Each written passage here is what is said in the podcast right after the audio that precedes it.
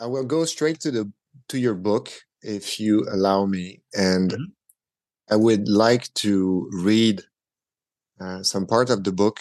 I, I figured this part of the book is really, really.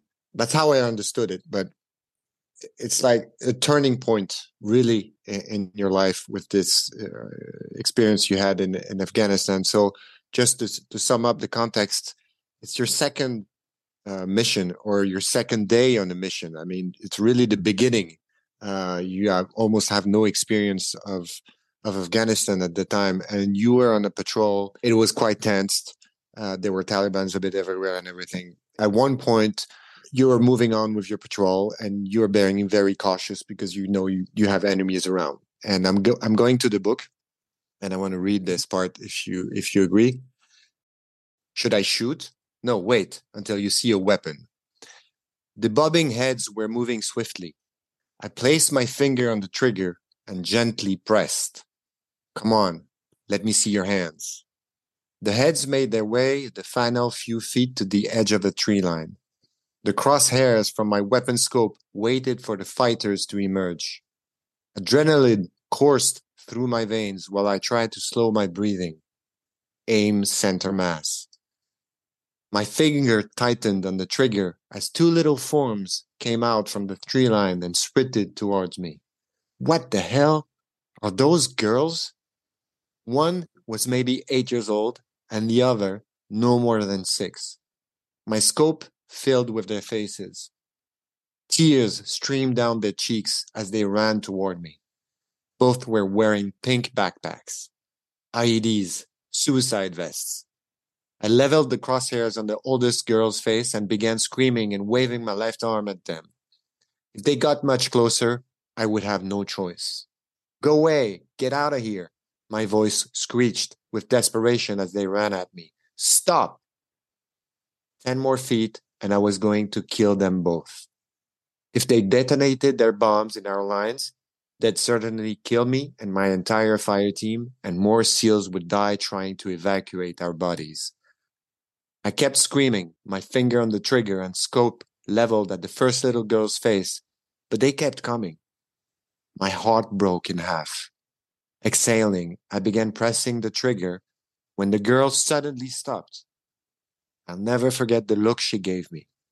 Shock and horror. She knew I was going to kill her. I held the trigger and pleaded one more time. Run, get away.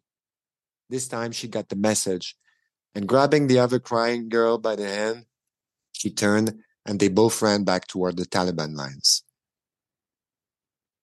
When I heard th- this this event, when you when I, I listened to you on, on, on Jocko's Willink podcast, and when I got back to it in the, on the book, it's even hard to comprehend. You describe it very genuinely, and we get a little bit of, of the sense of what happened but of course when you have not lived such situation it's impossible to to truly understand what's going on. And mm-hmm. how do you move on after such an episode? And i know the answer a little bit because i understood that that was the turning point in your life. And once again the choices you made afterwards could you say that it's because of this event that in a way you decided at one point that your life would be dedicated to help civilian people? Yeah yes absolutely. That that event um being in a position I, I i made the decision in my head to to kill the girls but i waited one last second pleading with them asking them begging them to turn around and run away and they did. And so it was it was difficult because I'd already in my heart and in my head had already killed them. Um, I just didn't do it physically, thank God. Um, and I'm very grateful that I didn't have to, and I'm I hope that they're alive and well somewhere. But seeing seeing the seeing the civilians, seeing these little girls caught in the middle of this battle, and um, most likely carrying some sort of uh, uh, suicide bomb in their backpacks, um, I I, I, I realize that there's these civilians who are just caught in the middle all around the world and nobody's there to help them. Typically the armies are there to fight each other and the civilians are totally forgotten in the middle. Um, and even the American military, we do our best to to help, but um, I wasn't able to help those girls in any in any real way.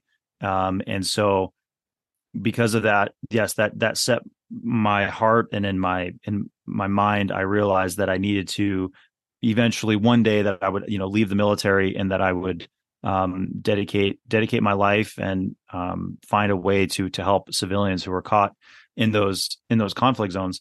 And the the the thing about about experiencing it and then eventually you have to you have to eventually move on and i think that the the the anger and the sadness of of that experience um in, in, the moment in in the middle of the battle you just immediately you don't think about it anymore and you continue to move on because you have you have a job to do. And i think that that mental flexibility um comes from the the training that we had as seals. So when when you're going through seal training and you're failing and you're failing and all these bad things are happening constantly but you pick yourself up and you keep going and you pick yourself up and you keep going. Um, this was an example of a situation where things went wrong. The there's little girls are being sent uh, straight at our unit for us to kill them. The taliban sent these girls right at us. And so that's wrong like eh, you know the situation's wrong and i made this you know I, I made the right call but i mean this terrible situation. Well, just like in SEAL training, I'm just going to pick myself up and I'm going to move on. I'll deal with it later and I'll think about it later. And I did. But in the moment, you just you just move on and you move on to the next problem and you keep you keep going because your team's relying on you to to survive.